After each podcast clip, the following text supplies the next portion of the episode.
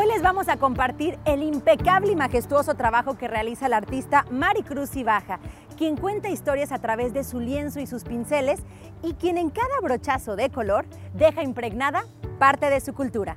Estás a punto de inspirarte.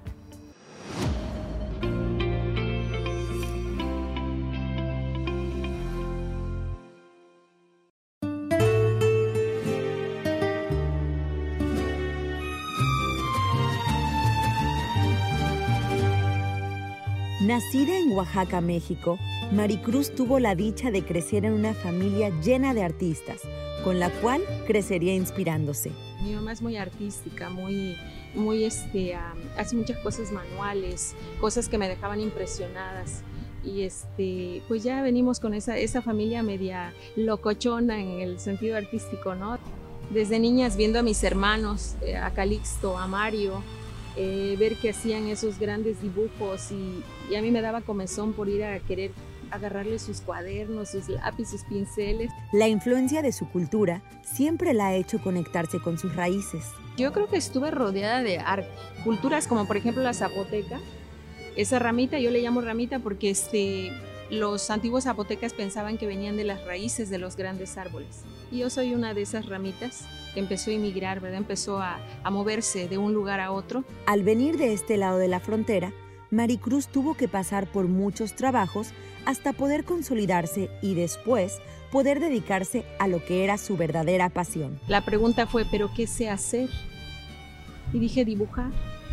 Entonces, este, bueno, vamos a empezar a hacer pinturas, vamos a empezar a hacer dibujos. Me empecé a meter a diferentes talleres, a diferentes clases. Maricruz no solo tenía que encontrar tiempo para su arte, sino también para poder ser el sustento y el ejemplo de su hogar, pues ser artista y madre soltera a la vez no es tarea fácil. Ser mamá y papá, ese es un obstáculo, eh, pero en el cual lo he retomado con mucha fuerza, porque considero que, como artista, como mujer, como madre, pues para mis hijas trato de ser un excelente ejemplo, un ejemplo de fuerza, no es nada fácil, ¿eh? porque tienes que dejar de llorar, tienes que aprender a sonreír, tienes que aprender a actuar como si fueras la, más grande actriz de tu casa, ¿no? Y que no te vean llorar. Mi mamá quedó viuda muy joven, a los 34 años, con siete hijos. Entonces, este, ha sido una mujer que nos ha puesto eh, un gran ejemplo. Y yo vengo de esa línea de mujeres fuertes, ¿no? Mis tías, mis abuelas son como matriarcas Así que sin pensarlo mucho, siguió su instinto y lo que su corazón le decía era lo correcto, sin importar el largo tiempo que esta profesión le exigiría. La vida es bien cortita, es bien corta y yo creo que debemos escoger esos trabajos que nos llenen, que nos hagan sentir contentas, que no se, que no se haga una rutina. Es un trabajo que, que llevamos a veces 10 horas, 15 horas y es una pasión. No sentimos el tiempo podemos seguir trabajando hasta que tú misma te dices, Maricruz, no has comido, Maricruz, necesitas dormir. Cada recuerdo que le dejó su infancia, con el tiempo vendrían a convertirse en bellas obras de arte. A mí lo que me inspira, pues es todo lo que miro alrededor las caras de las gentes, cuando están contentas, cuando están enojados, cuando están frustrados, las líneas que se les hacen en la cara, los acontecimientos, cuando viajas a un lugar, la historia de ese lugar, la gastronomía, el folclore, todos esos colores que yo veía en los bordados, en los tejidos, pues son parte de lo que yo pongo en mis pinturas. Este, veíamos mucho la cerámica y veíamos la coloración cuando veíamos a la abuela peinarse o trenzarse aquella cabellera larga, sentada en una butaca mientras mi mamá cocinaba. Entonces, la forma de cómo estaba vestida mi abuela con esas grandes naguas llenas de flores bordadas, los huipiles. Este, hay muchas cosas que, que, que me hace recordar a mi cultura. Cada pintura terminada cuenta una leyenda que es digna de contarse para quien se detiene a apreciar hasta el más mínimo detalle. Esta historia me la contaron en un área de Chiapas. Es cuando tú llegas, hay una serie de edificios que son como palacios muy antiguos. El lugar se llama Yax, Chilán, Chiapas. Y ahí me contaron la historia de Cusán y el Maquech. Se llama Cusán porque en maya significa golondrina y le pusieron Kusan porque decían que tenía el pelo tan negro que se asemejaba a las plumas de la, de la golondrina. Y este, era una princesa muy querida, una princesa muy mimada, era la única hija del rey. Así que este, en una ocasión a ella le hicieron un montón de regalos, pero eh, su padre estaba ocupado, acababa de llegar de la guerra y pues no le dio las gracias. Así que esperó el momento adecuado para ir al palacio y darle las gracias a su papá. Pero cuando llegó, eh, se encontró con un joven, un joven que había sido enviado desde Palenque, Chiapas. Para ese tiempo Kusan ya estaba comprometida con un príncipe de, Palenque, Chiapas. Todo, toda, toda el área sabía que ella pronto se iba a casar.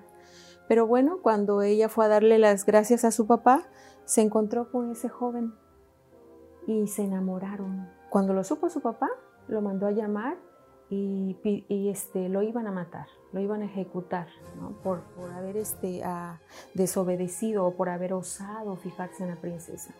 Entonces ella le implora y le dice, no, por favor, yo no quiero que lo maten. Y el rey le dice, bueno, le voy a perdonar la vida, pero este, te voy a encerrar. Y la encierran por un tiempo. Después ella es mandada a llamar a donde estaba su prometido, a Palenque, y fue. Y lo primero que empezó a mirar era ver dónde estaba la persona que ella amaba. Y lo empezaba a mirar, a, fijarse con la mirada y no lo encontraba. Entonces le preguntó a un hechicero que era del lugar de donde ella vivía y que había ido con ella, que dónde estaba, porque sabía que su papá le había perdonado la vida. Entonces este, él le dijo, mira, sí, tu papá le perdonó la vida, pero me ordenó que yo lo convirtiera en un insecto. Él se llama el maqueche. Entonces ella lo toma y manda a traer a todos los joyeros y le empiezan a poner piedras preciosas en la conchita. Lo agarra y le dice, se lo pone en el corazón y le dice, a partir de ahora, eh, siempre estarás en mi corazón. Y cuenta la leyenda que, que cada noche, cuando nadie los veía, él se volvía a convertir en el hombre que amaba a ella y se salían al bosque nuevamente bajo la luna llena. Hoy Maricruz ha podido consolidar un nombre en el mundo de la pintura. Sus obras ahora son expuestas en reconocidas galerías de arte, así como en el Consulado de México en Los Ángeles y muchos espacios más, pero ella sabe que ni la fama le quitará lo más importante que su lienzo le da. Paz, eso es lo que siento, paz, pero también siento emoción, pero emoción contenida, porque cada pincelazo que das, tengo que contener esa emoción para ir este, tejiendo una historia, tejiendo una leyenda. Es como si me dijeran, ahora píntame a mí, ya acabaste con ese, sigo yo. Es como si me hablaran, ¿no? Si me hablaran los lienzos y me dijeran eso, eh, ya para con ese, sigo yo. La relación con su arte va más allá que cualquier amor que se puede expresar con palabras. Que se deje tocarlo que se deje que lo acaricie, que se deje que, que, es como si tuvieras un, romance con el lienzo. Eh, el lienzo es parte tuyo. Entonces, eh, tiene que estar allí este, como invitándote. O sea, haz, haz que tu pincel esté más suave, haz que tu pincel esté más, más fuerte, ¿no? Es como si fuera tu pareja. Entonces tú sientes esa, ese, esa este, comunión. Es, es, como una, es como estar acariciándolos mutuamente. Una mujer y una historia digna de admirar. Si hoy sientes que tu vida es color gris, reinvéntate y date la oportunidad de pintarla de colores, haciendo lo que realmente amas. Te sorprenderás cuando comiences a vivir con pasión tu verdadero propósito de vida.